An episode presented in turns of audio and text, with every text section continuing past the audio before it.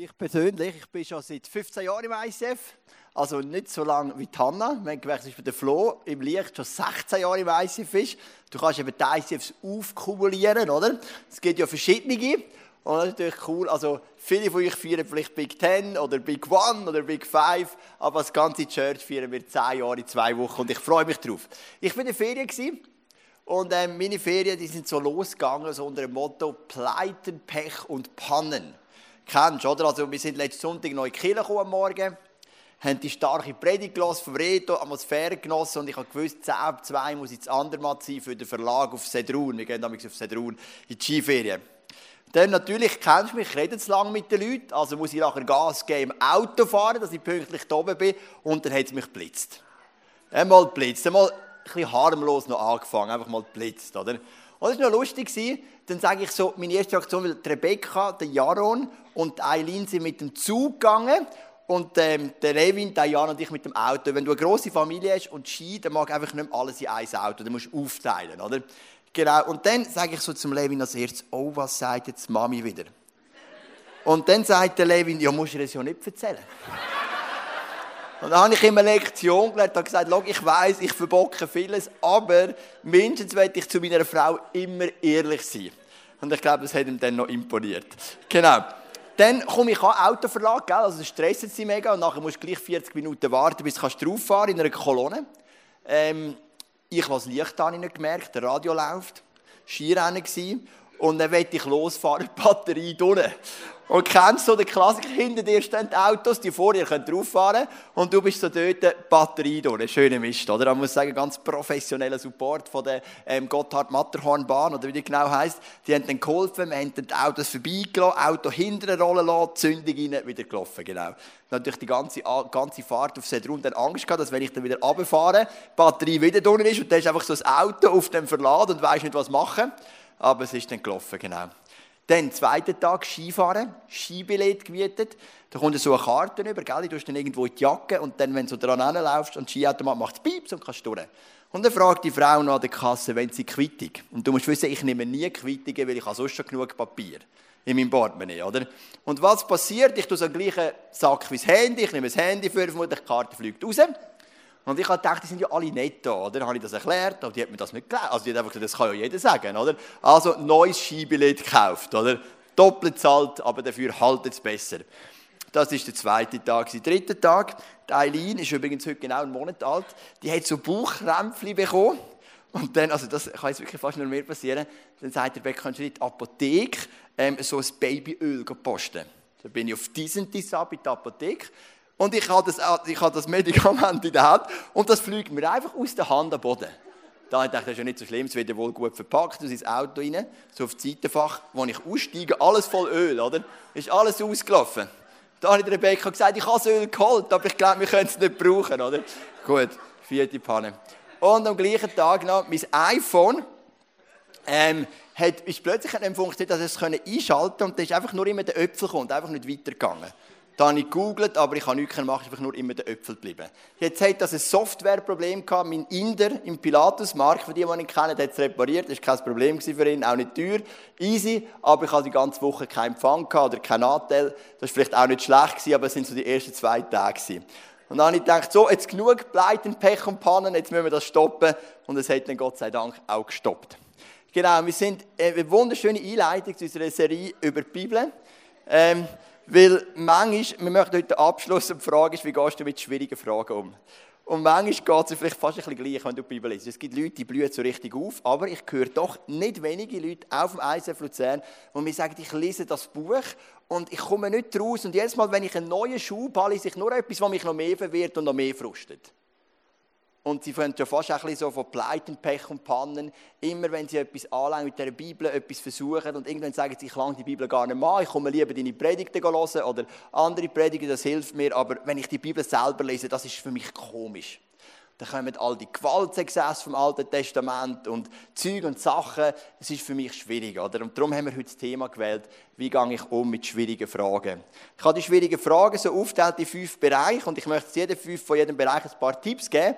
Aber bevor wir reingehen, noch zwei Sachen, die ich wieder überstelle. Erstens, akzeptiere deine Persönlichkeit. Das ist wichtig. Es gibt Leute, die haben so einen hinterfragenden Spirit und das ist okay und das ist gut so. Wir werden später jemanden interviewen, der sich ganz stark mit Fragen auseinandergesetzt hat. Also die lesen zum Beispiel 1. Mose 6, Vers 4. Dort heisst das aus der Kombination von den Gottessöhnen, viele legen das aus mit Engeln, und den Töchtern, den schönen Töchtern auf der Erde, die Riesen entstanden sind. Die sagen, was ist das für ein Vers? A, habe ich noch nie einen Reis gesehen und B, also die Engel mit den schönen Frauen und so weiter. Komisch, oder? Und dann gibt es den Typ, der kann das nicht stehen lassen. Der muss forschen und forschen und forschen. Und dem Typ hat man in der christlichen Tradition, vor allem in der Neuzeit, haben wir oft auf den Deckel gegeben und gesagt, so nicht alles hinterfragen. Lass den Heiligen Geist fließen, er wird es zeigen. Und manchmal hat man die Leute ähm, ich kenne nicht wenige Leute, die verletzt sind von ihren Gemeinden, weil man sie nicht ernst genommen mit diesen Fragen. Dann gibt es aber auch einen anderen Typ, der sagt, ich muss es gar nicht wissen, ich habe Jesus mega lieb, ähm, ich vertraue ihm, ich lasse das stehen, ich gehe weiter. Und das ist auch okay. Wir möchten natürlich auch nicht dazu verleiten, jetzt einfach alles zu hinterfragen und zu graben, was gar nicht zu graben gibt. Sondern akzeptiere deine Persönlichkeit. Wenn du der hinterfragende Typ bist, dann geh in die Tiefe. Wenn nicht, ist es auch voll okay. Dann das Zweite, destruktiv oder konstruktiv, an die Fragen der Bibel hineingehen. Konstruktiv heisst für mich, ich liebe Jesus. Das ist immer mein Ziel. Und auch wenn ich Fragen habe, wenn ich forsche, wenn mich die Bibel vielleicht manchmal aufregt, ich habe immer den Fokus, ich liebe Jesus. Und ich möchte Jesus besser kennenlernen, er ist für mich gestorben, hat den Preis gezahlt. Ähm, und so gehe ich an die Fragestellen hin. Ich entscheide mich, ihm zu vertrauen. Destruktiv heißt, ich nehme die Bibel und ich versuche sie so auseinanderzunehmen, um nur noch andere verwirren, mich selber verwirren und einfach möglichst aus Prinzip alles in Frage zu stellen. Das zerstört den Glauben, das ist ein destruktiver Zugang. Also akzeptiere deine Persönlichkeit und gang konstruktiv drin hinein. Ich habe im Facebook das postet, was hast du für Bibelstellen oder für Fragen Bibel, die dich herausfordern. Ähm, ich habe da mal ein Teil abgefüttert. Oberst haben wir gerade O.J. Jones, das ist die Orbal. 1. Mose 6, Vers 6, das heisst, Gott hat Menschen angeschaut und es hat ihn gereut, dass er sie je geschaffen hat. Der Amandin hat gerade noch nachgedoppelt, zwei Verse vorher, das ist eben die Kombination zwischen den Engeln und den schönen Frauen. Dann der Heiko Timo Kienbaum ist einer von meinen 50% Freunden, die ich nicht kenne. Ähm, er ist ähm, alles ist möglich dem, der da glaubt, oder? Also das scheint eine Versprechung zu sein, was sich nicht mit seiner Erfahrung deckt. Annegret Koch, Jeremia Kapitel 15. Das ist ähm, das 15. Kapitel von Jeremia, aber ich habe nicht nachgeschaut, was dort steht. Ähm, dann ähm, Regula Äppli, die kenne ich. Ähm, eine sympathische Frau. Sie hat geschrieben, dass Jesus sagt, wir würden größere Werke tun als er. Da fragt sich ja, wo im Alles und Welt gibt es Menschen, die größere Werke tun als Jesus. Ähm, das ist Johannes 14, 12. Dann ähm, Silvia, die irgendwie sich entschieden hat, auf dem ISF Luzern ihre, ihre Namen auf, ähm, keine Ahnung, was für Kyrillisch oder so. 1. Timotheus 2, 11 bis 13. Die Frau schweige in der Gemeinde. Und Jona 1, Vers 17, ein Mann, der drei Tage überlebt in einem Walfisch, oder? Ähm, genau, ist das wissenschaftlich, verhebt das. Und es verändert etwas. Das ist die Kraft der Bibel. Und das möchten wir einfach drüber stellen, bevor wir jetzt in die fünf Bereiche hineingehen. Ich habe fünf Bereiche von Fragen. Das eine sind simple Verständnisfragen. Du verstehst einfach etwas nicht. Das bedeutet noch nicht, dass es dich irgendwie groß stört dass du wegen der Bibel hinterfragst. Genau. Das zweite sind Bibelstellen, die nicht kompatibel sind mit dem Bild von Gott. Also oftmals reden wir hier über Hölle und über Gericht. Das dritte sind Widersprüche. Ähm, Gibt es Widersprüche in der Bibel, ist immer die Frage. Aber wie gehst du mit denen um? Das vierte sind eben grosse Versprechungen. Auf Kranke werden sie die Hände legen und sie werden sich wohlbefinden und du machst es und es funktioniert nicht. Und das fünfte sind Sachen, die wir heute anders in der Praxis umsetzen in der Gemeinde, als in der Bibel steht. Und das löst dir Fragen aus. Machen wir etwas falsch oder ist die Bibel gar nicht gültig? Eben Klassiker, die Frau schweigt in der Gemeinde, der Mann darf keine lange Haare haben, die Frau keine kurze Haare und so weiter. Und wir möchten uns Gedanken machen zu diesen fünf Bereichen. Ich habe den, einfachsten am Anfang genommen, Verständnisfragen. Das ist mir auch gerade letztens wieder passiert. Ich lese im Moment gerade den dritten Mose und es gibt verschiedene Arten von Opfern. Oder? Es gibt Brandopfer, Schuldopfer, Dankopfer, Lobopfer und ich kann die auseinanderhalten, definieren und plötzlich kommt ein Schwingopfer. Da dachte ich so, was um alles in der Welt ist ein Schwingopfer, oder? Ich habe dann schon so den, den, den Aaron gesehen, den Truthahn umschwingen, oder? Und das ist mega cool, hey, machen ein Schwingopfer, bist auch dabei. Ähm, genau, das passiert mir ja auch, gell? Und da gibt es ganz einfache Hilfsmittel, nach wie vor das bewährteste für mich, das Lexikon zur Bibel. Da findest du einfach alles drin, ein Volk, das du nicht kennst, ein Name, irgendetwas. Was ich von meinen Schwiegereltern bekommen habe, ein mega faszinierendes Buch, etwas vom Besten. Antworten auf schwierige Fragen zur Bibel. Mega, mega gut beantwortet. Meine Schwiegermutter hat das gekauft, weil sie nicht versteht, verstanden hat, dass Jesus den Feigenbaum verdorren lässt. Das ist ja auch so gut, und da kannst du irgendetwas aufschlagen und dann ähm, gibt es da gewisse Hinweise, vielleicht von Fragen, die du nicht verstehst. Wie konnte Gott Rahel segnen, wo sie doch die Götzen Labans gestohlen und die danach auch noch deswegen angelogen hatte? Zum Beispiel, das sind so ganz viele gute Fragen. Warum war es untersagt, ein Jungtier in der Milch seiner Mutter zu kochen? Das frage ich sicher auch ständig. Ähm, ähm, wie konnte Gott Rahab für ihre Lügen segnen? Ähm, das sind so ganz viel. Wenn Ai früher, in, wenn Ai, also ist die Stadt, wo, wo Josua eingenommen mit dem Volk, äh, ein früherer Zeit bereits zerstört wurde, warum wird es dann hier noch bewohnt und so. Einfach so Fragen, wo du das Gefühl hast, hey, irgendwo widerspricht sich das und das ist mega gut und kurz beantwortet. Die zwei Bücher kann ich sehr empfehlen. Wenn ihr Lust habt, könnt ihr nachher noch ein Foto machen oder auf dem Small Group Programm habe ich es auch drauf. Genau, dann gehen wir ein bisschen zu den größeren Fragen. Fragen, die an deinem Bild von Gott widersprechen. Bei den meisten Leuten sind das vor allem, wie gesagt, die Frage um das Thema Hölle und die Frage um das Thema Gericht. Ich meine, du magst dich erinnern, es hat die legendäre Sendung von Roger Schawinski gegen den Andreas Thiel, gegen den Komiker, oder? Und das ist ja recht ausgeartet dann. Und Andreas Thiel hat etwas gesagt, das intellektuell tönt, aber kreuzfalsch ist. Er hat dort gesagt, dass er die Bibel gelesen und den Koran. Das ist ja noch okay. Dann hat er gesagt, im Koran hast du nur den strafenden Gott, denn im Alten Testament hast du den liebenden und den strafenden Gott und im Neuen Testament hast du nur den liebenden Gott. Das tönt gut, das tönt intellektuell. Der Schawinski hätte dem können widersprechen, weil er es nicht gewusst hat wahrscheinlich, aber es ist kreuzfalsch. Du hast sehr wohl auch einen strafenden Gott im Neuen Testament. Du hast ähm, die Offenbarung mit ganz vielen Gerichten. Jesus redet mehr über die Hölle als jeder andere. Und das macht uns manchmal Schwierigkeiten und wir fragen uns, dann heißt so oft, Gott ist voll Liebe und langmütig und langsam zum Zorn, oder? Und dann denkst du, der durchschnittliche Mensch wird vielleicht 40 Jahre alt, 50 Jahre, wenn man die ganze Menschheitsgeschichte anschaut, nicht nur die heutige Zeit. Und wenn er dort sich gegen Beziehung mit Gott entscheidet, muss er das Leben lang oder eine Ewigkeit lang zahlen in der Hölle. Und du denkst, das ist doch in keinem Verhältnis. Genau zwei Punkte zu dem. Also ich habe Predigt über die Hölle vor langer Zeit, ich kann das nicht alles machen da, aber zwei Gedanken. Erstens, unser Denken ist grundlegend prägt vom Humanismus und von der Aufklärung. Und Humanismus und Aufklärung ist nicht nur schlecht, aus dem heraus sind zum Beispiel die Menschenrechte entstanden, mega wichtig. Die Abschaffung von der Sklaverei hat nebst der Bibel auch ihre Wurzeln in einem aufklärten Denken. Ganz viel Gutes entstanden daraus. Aber der Humanismus hat gesagt, es gibt einen neuen Gott. Nicht Gott ist Gott, er ist im Mittelpunkt und ich bin da, zum Gott dienen und mit ihm durchs Leben gehen, sondern ich bin Gott. Darum heißt der Humanismus, der, also der Human Being, der Mensch ist im Zentrum. Und er hat das Denken verändert. Und wir schauen dort alles aus unserer Perspektive an und nicht mehr aus Gottes Perspektive. Wir sind ganz stark geprägt von dem humanistischen Denken. Der Timothy Keller, ein fantastischer intellektueller Prediger aus New York, super, super Bücher auch, und so, er hat mal eine Umfrage gemacht weltweit über die Hölle. Und dann hat er gemerkt, dass wir Westler haben mega Mühe mit dem Konzept Hölle. Europa, Nordamerika, Australien. Im Orient haben sie null Probleme mit dem Konzept. Sie sagen, das ist das Logischste, was es gibt. In Asien haben ihm die Leute gesagt, also, dass es eine Hölle gibt, ist schon klar, das muss eine Konsequenz sein, ist für mich kein Problem. Aber wir verstehen es nicht, dass Gott Clan auseinanderreißt. Man denkt immer in einem Clan.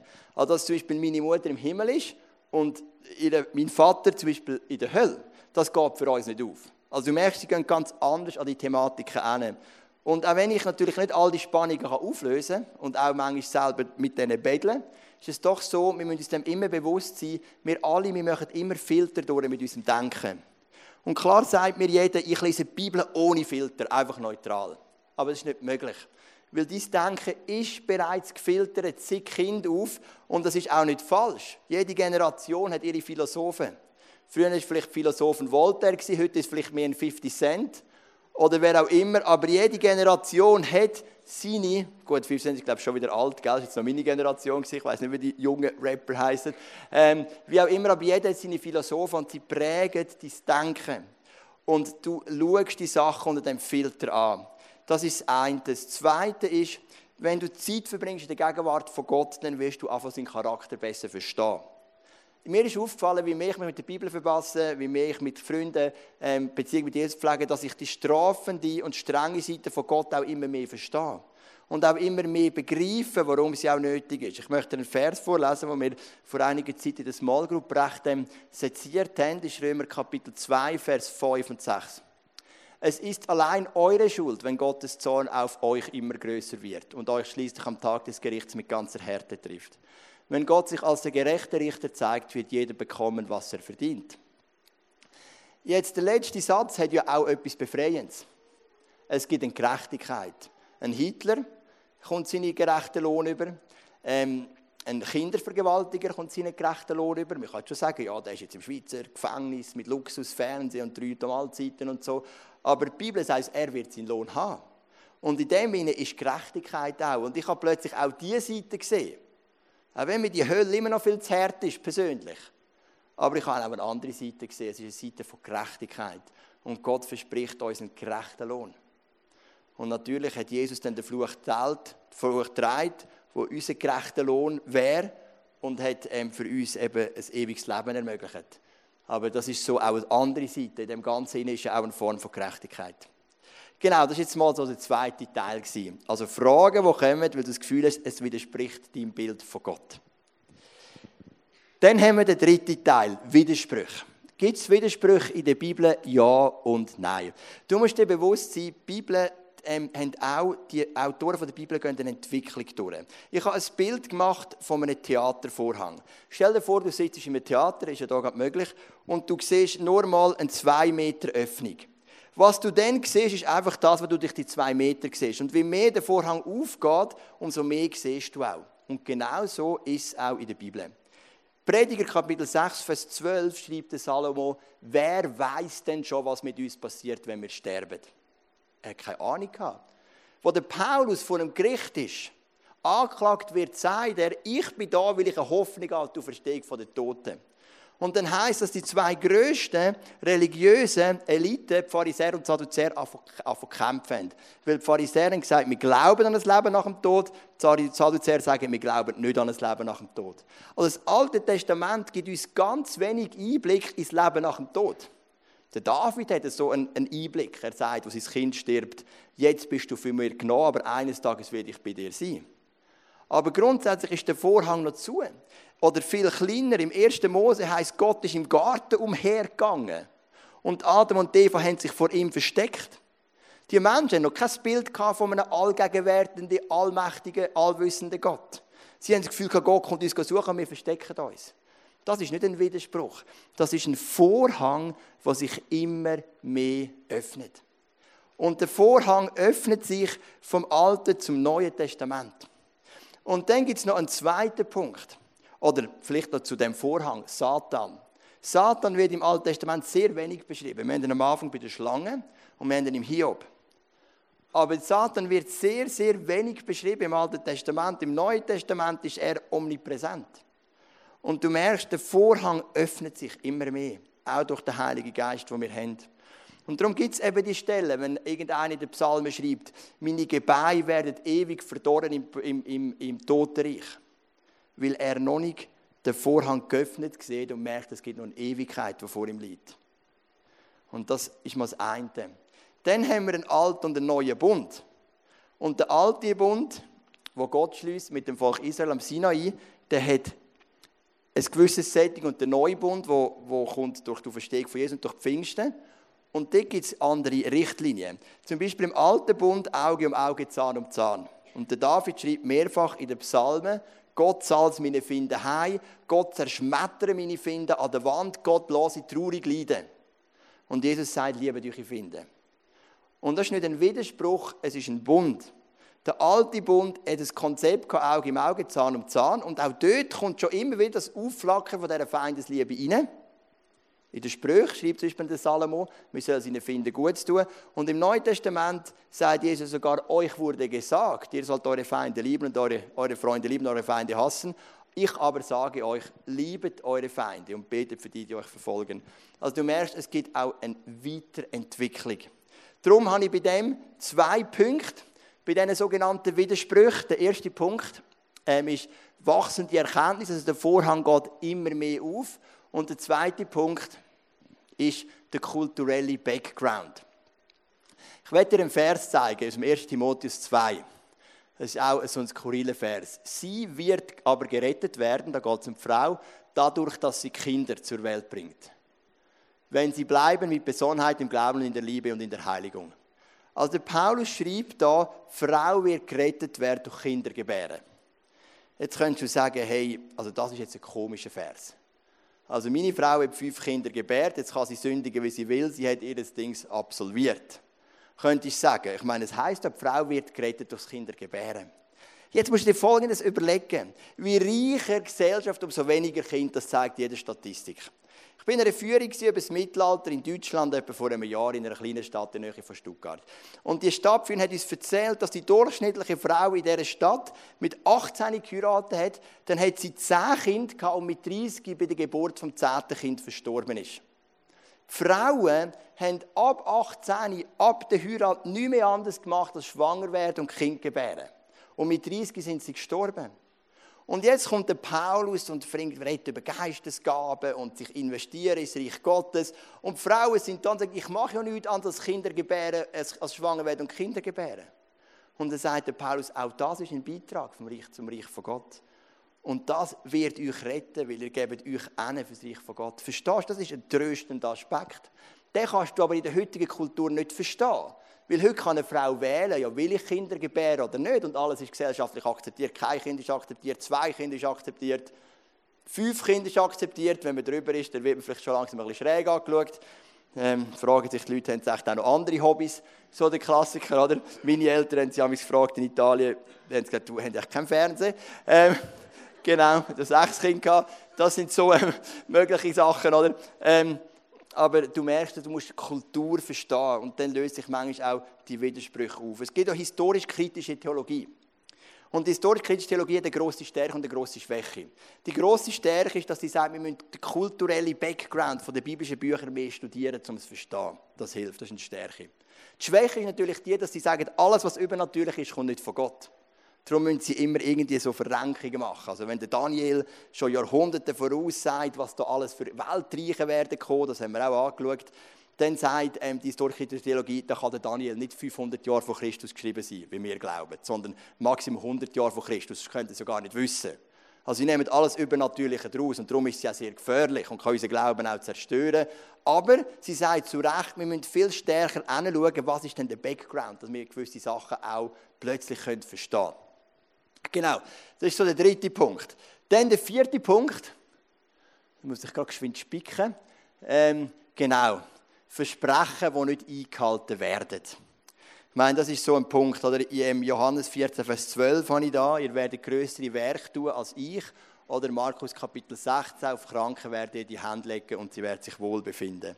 Und du sagst, das ist Versprechen, deckt sich aber nicht mit meiner Erfahrung. Die allerwenigsten Christen tun größere Werke als Jesus. Also sind wir in einem Promillbereich, wenn nicht kleiner. Und, also viel kleiner vermutlich. Und bei den allermeisten, wenn sie für Kranke beten, werden die, die Kranken selten gesund. Das ist ja die Realität, oder? Und wir müssen ja nicht die Realität beschönigen und so tun, wenn es sie nicht gibt. Und klar, man kann dann immer sagen, ja, von 1 bis 10, wie viel Schmerz spürst du, also ist zurück von einem 7 auf ein 6,9, Halleluja. Aber wir möchten ja einfach transparent sein. Und wenn jemand gesund ist, möchten wir es feiern und sagen, dir gehört alle Ehre. Und sonst werden wir auch ehrlich sagen, wir haben es probiert, es ist nicht gegangen. Und äh, wie gehen wir denn mit diesen Stellen um? Zu dem Blog habe ich keine Antwort. Jetzt habe ich dir immer Antworten gegeben, gell? Ich weiß es auch nicht. Ich finde es auch mega schwierig. Also ich habe einfach zwei Punkte. Erstens die Spannung aushalten. Weil es gibt auch ganz viele Versprechen, die ich erlebe. Zum Beispiel sagt er, ich muss mich nicht fürchten, wenn ich durch dunkle Täler gehe. Er ist immer bei mir. Er gibt mir einen Frieden, wo all mein Denken und mein Verstand übersteigt. Das sind Versprechen, die habe ich immer erlebt. Und ich, mit meinem ganzen Leben stehe ich da und sage, Jesus ist treu und hat all die Versprechen eingehalten. aber es gibt auch Sachen, die erlebe ich nicht und die Spannung muss ich aushalten. Und das Zweite ist, ich möchte einfach wie ein Kind weiterhin vertrauen. Meine Jungs verstehen auch nicht alle meine Erziehungsmethoden. Gut, ich manchmal auch nicht, aber, ähm, aber ich hoffe, dass sie mir vertrauen und sagen, irgendwo von der Rebecca zu mir ist ein gutes Herz hinter, was es gut, was gut meint mit uns. Ich meine, bist ehrlich, wo du 5, 6, 7, 8 bist, hast du auch nicht immer begriffen, was dein Vater und deine Mutter wieder, wieder zu motzen haben und was das für Erziehung und, und wieso das jetzt noch früher ins Bett muss und alles. Aber der Punkt ist doch der, wir haben vertraut und wir haben gewusst, auch bei all unserer Enttäuschung, die wir in dem Moment, meine Eltern meinen es gut mit mir. Genau, das ist so der vierte Punkt. Und bevor ich dann noch zum letzten Punkt komme, möchte ich jetzt meine Intro-Gästin bitten. Es ist eine Frau, die ich äh, mega, die mich sehr, sehr fasziniert, die sich von ganzem Herzen auch einsetzt. Wir werden ihre Geschichte gerade hören, geben wir doch einen Applaus für Judith.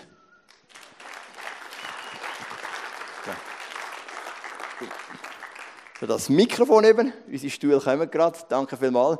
Heute eine Doppelbelastung für die Band, Musik spielen und Stühle schleppen. Danke, super Sache. Genau. Judith, du bist eine Frau, du bist auch schon ganz lange im Glauben. Mhm. Und Fragen und Zweifel haben oder bestimmen aber zum Teil auch immer noch dein Leben. Erzähl uns doch etwas genau. und wie genau. gehst du mit dem um? Genau, ich habe mir auf heute ein paar Gedanken gemacht und ich habe plötzlich realisiert, ähm, dass sich in meinem Leben immer durchgezogen hat, dass ich ein Mensch bin, der sehr neugierig ist, der sehr wissbegierig auch ist. Also ich habe neues Wissen, das ich aufsuche ähm, ich, ich, muss irgendwie ständig etwas Neues lernen, ich will Zusammenhänge begreifen und ich merke, häufig länger mir dann einfache Antworten nicht. Und ich möchte euch kurz eine Geschichte erzählen, die mir als Kind passiert ist, wo ich das erste Mal so mit, mit dem Thema Fragen und Zweifel im, an mein Glauben ähm, konfrontiert worden bin. Und zwar, ich bin auch in einem christlichen Elternhaus aufgewachsen, meine Eltern waren reformiert. Und ich habe ähm, Bibel gelesen und dort ist eine Geschichte von der Arche Noah, wo Gott ja den Regenbogen als Zeichen von seiner Treue an den Himmel setzt und sagt, das ist mein Versprechen an euch, dass ich ähm, treu bin. Und ähm, für mich ist das immer so eine Zusage von Gott, also so ein Wunder, wenn ich den Regenbogen nachher auch in echt gesehen habe. Ähm, ah, Gott ist treu und er ist bei uns und er wird, ähm, das habe ich so für wahrgenommen. Und ich weiß nachher, ich habe auch ähm,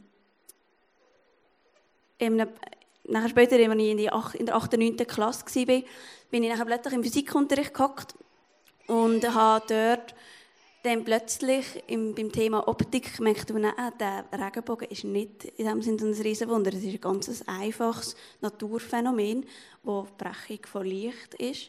Und das hat mich dann mega herausgefordert in dem Moment, so, äh, was mache ich jetzt mit dem?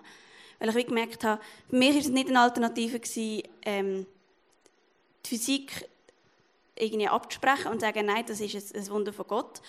Ähm, und gleichzeitig habe ich gemerkt, da, aber in der Bibel wird auch etwas über das ausgesagt und das hat mir einen ganz grossen Kampf auch ausgelöst.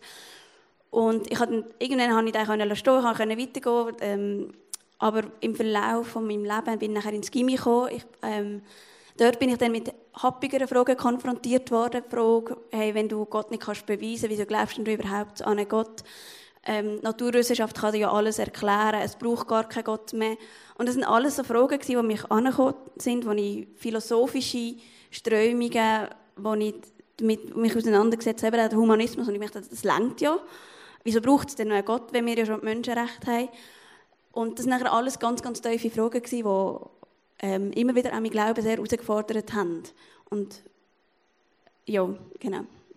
Ich habe dich auch kennengelernt als Person, die sehr konstruktiv mit dem umgeht. Wir haben ja die Gruppe gegründet hier im ICF vor ein paar Monaten, «Denken ohne Filter». Einfach eine Gruppe, wo ein paar Leute zusammenkommen und einfach alle Fragen stellen Und ähm, was mich mega fasziniert, der Gary Keller, so ein alter weiser Mann, hat mal gesagt, man holt sich immer dort Autorität, wo man Wunden hat.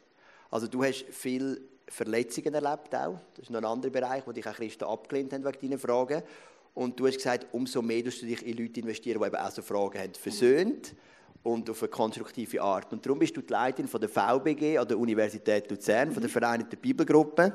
Du machst einen mega guten Job und erzähl uns doch, wie hilfst du denn diesen Studenten in ihren Kämpfen mit ihren genau. Fragen? Ähm, die VBG ist, selber, also ist die Vereinigte Bibelgruppe. Ähm, das sind Bibelgruppen, ähm, die an Gimis und nachher an Universitäten, Hochschulen, später auch in akademischen Berufen ähm, Leute unterstützen, die eine Plattform anbieten für Christen in diesen Kreisen. Ähm, und das war ein Ort, wo mir selber immer wieder sehr weitergeholfen hat in meinen Fragen, wo mir Material gegeben hat, wo mir Antworten geliefert hat. Und das war für mich nachher einfach so ein mega Anliegen gewesen, weil ich selber die Fragen natürlich gemacht habe, dass ich die Arbeit dort weiter, ähm, weiterleite und mich dort investiere. Ich merke auch, dass es etwas ist, was mir sehr viel Freude macht. Und ähm, ich möchte euch mal so das Hauptstatement von der VBG kurz vorlesen. Das heißt, ähm, so die Mission, die Vision, die sie haben, heißt tief glauben, weit denken. Die VBG will Christinnen und Christen aus verschiedenen kirchlichen Hintergründen in ihrem Alltag verbinden, mit guten Fragen und Antworten den christlichen Glauben begründen und dabei helfen, in der Welt der höheren Bildung alltagsrelevant, authentisch und mutig zu glauben. es ist wirklich so, gerade wenn man in der akademischen Welt unterwegs ist, ähm, braucht es wahnsinnig viel herzustehen. Also ich habe es während meinem Studium kaum geschafft, anzustehen und sagen, ich glaube an Jesus, weil einfach häufig angeschaut wird, so, la, hey, wie, äh, was bist denn du für eine Hinterwäldlerin, dass du noch an Gott kannst glauben? Da braucht es doch gar nicht, da braucht es sehr viel. Und ich habe gemerkt, es hat für mich auch sehr viel Denkarbeit gebraucht. Ähm, und es braucht sehr viel Mut, herzustehen und das zu behaupten und zu sagen, doch, und ich glaube an den Gott. Ihr macht ja dann immer wieder so Anlässe, wo auch Studenten, die nicht an Gott glauben, eingeladen sind, wo ihr Themen behandelt. Ich komme auch am 5. Mai zum Thema Weltreligionen, das so ein bisschen mein Spezialgebiet ist. Und ich finde es mega stark, wie du die Studenten unterstützt. Und wir haben ja meistens Luzern, wir sagen uns ja so, wir haben zwei Hauptpfeiler, Celebration und Small Group, aber wir haben auch so ärme Gesellschaft, die wir unterstützen. Das eine ist Windrad, wo zu der Anständigen geht, wo eine übergemeindliche Arbeit ist, aber ein Teil der Leiter und Hauptleiter sind bei uns. Das andere ist Bilaft, mit der, wo zu den Prostituierten geht, Weltleiterin bei uns im Eisenfisch. Und das dritte bist du. Das sind so unsere drei Arme, auch VB, übergemeindlich, aber auch die Hauptleiter, die bei uns im Eisenfisch. Und diese drei Arme wollen wir unterstützen, von ganzem Herzen. Und erzähl uns doch noch zum Schluss, wie können wir den VBG unterstützen, auch wenn wir nicht mehr selber Studenten sind. Genau. Ähm erstmal bin ich, fühle ich mich selber mega geehrt und unterstützt auch, dass ich das bekomme. Es bedeutet mir mega viel. Und es gibt verschiedene Wege, wie wir uns unterstützen können. Der eine ist einfach der Klassiker Finanzen, wo wir sehr gerne entgegnen. Wir haben jetzt mega cool, wir haben jetzt das Semester haben wir schon abgedeckt, wir haben genug Spenden bekommen. Ähm, wir haben gleich, wir wollen den Studenten ein, ein gratis Nacht anbieten, wir wollen Hörsaalvorträge anbieten. Also das Semester haben wir ähm, ein Amerikaner, ich bin nicht sicher, ob er Professor ist, der kommt und einen Vortrag wird hat zum Thema, ähm, ob Ethik äh, moralischen Grundbau braucht oder wo Gott braucht, für Ethik können zu unterstützen. Ähm, da den Hörsaal mieten, die kosten, Verleiher, die kosten diese Sachen. Das ist sicher etwas, was ihr uns unterstützen könnt. Ich habe so Bons dabei, wo ihr für 5 Franken, äh, eine Nacht für einen Studenten, wo, ähm, wo man kaufen kann, sozusagen. Dann zwei andere Sachen, die mir auch genauso wichtig sind, ist, wenn ihr Studenten kennt oder Leute kennt, die Fragen haben, wenn ihr selber Fragen habt, dürft ihr wirklich auf mich zukommen. Ich probiere das wirklich mit euch durchzugehen. Ich würde mir sehr gerne Zeit auch nehmen für euch. Ähm, wenn ihr Studenten kennt, ähm, macht ihr doch auf die VBG aufmerksam. Wir haben im Moment hat etwa sechs Departemente an der Fachhochschule, es hat Uni, PH und wir haben zwei fixe Gruppen, die sich treffen. Und mein mega grosse Traum wäre, dass sich wirklich an jedem von diesen Standorten Leute treffen, Christen treffen. Ähm, und einfach auch wirklich für Gebet, dass wir die Christen, die unterwegs sind in diesen Kreisen, dass wir einfach wirklich den Mut bekommen, ausgerüstet werden für, für den Glauben, können, ähm, für den Glauben können einstehen können, das in dieser Welt auch zu bekennen. Ähm, genau, das ist wirklich einfach Gebet auch für uns als Leitungsteam, ähm, Weisheit bekommen, wie wir dort damit umgehen und wirklich auch ganz viel Gebet auch dafür, dass wir die Arbeit können weitermachen können. Es gibt mehrere Rektoren, die schon angefangen haben, die Treffen der VBGs ähm, zu verbieten oder das mindestens anzudenken, ähm, wir müssen religiös neutral bleiben, wir dürfen so Treffen nicht, nicht erlauben. Die Diskussion ist am Aufkommen, dass dort wirklich ähm, betet für ähm, ja, dass dort Türen offen bleiben. Genau. Danke vielmals, Judith. Also, sie ist nachher noch da. Geht doch auf sie zu. Dann sie eben finanziell unterstützen, eben Flyer mit, laden Studenten ein, die ihr kennt. Vielleicht bist du selber Student. Dann besuch doch irgendeinen so Vortrag, eine Gruppe. Danke vielmals, Judith. Danke für deinen Einblick. Yes. Genau, wir kommen zum fünften Punkt. Und der fünfte Punkt ist der, so wenn die Praxis sich unterscheidet von der Bibel. Eben, zum Beispiel der Mann, der keine lange Haare tragen oder die Frau, die keine kurze Haare tragen und die Frau schweigen in der Gemeinde. Es geht immer, wenn du die Bibel liest, zwei Sachen. Du musst immer fragen, was ist kulturell bedingt, was ist zeitlos. Ich weiß, es gibt immer den Christen, die sagen, nein, das interessiert mich nicht, ich nehme die Bibel einfach so, wie sie ist. Gut, ähm, Jesus sagt seinen Jüngern, gehen in zwei Gruppen und wenn euch die Leute nicht aufnehmen, dann tun sie den Staub von euren Sandalen schütteln. Also dann werde ich mal sehen, wer hat Sandalen an. Also du kannst ja nie alles so nehmen, oder? Du musst die Unterscheidung zwingend treffen. Beispielsweise im Alten Bund gibt es ganz viele Gesetze. Gewisse werden im Neuen Testament aufgehoben, das Speisegesetz zum Beispiel. Aber es heisst zum Beispiel auch, wenn dir jemand etwas stillt und du ertappst ihn, dann muss er dir das Fünffache zurückgeben als Schadenersatz.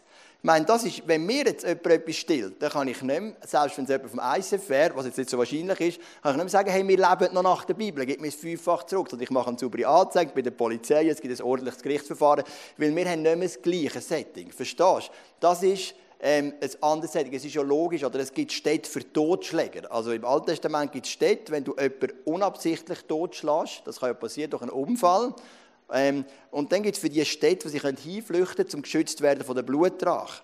Aber wenn wir heute einen Totschlag haben, also eine unabsichtliche Tötung von jemandem, eben durch einen Autounfall oder so, gibt es bei uns keine Städte mehr für Totschläger. Also logischerweise, selbst wenn wir eine christliche Gesellschaft wären, wo jeder würde an Jesus glauben würden wir nicht mehr zurückgehen. Also wir müssen uns immer unterscheiden, was ist kulturell bedingt und was ist zeitlos. Zeitlos beispielsweise die Ehe.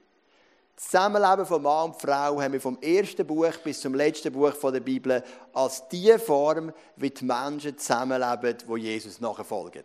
Das ist ein zeitlos. Zeitlos ist der Charakter Gottes. Zeitlos ist es, Jesus nachzufolgen. Zeitlos ist es, sein Wort zu lesen und so weiter. Das sind zeitlose Sachen. Die zehn Gebote werden von Jesus zum Teil bestätigt in der Bergpredigt, auch sonst von Paulus immer wieder.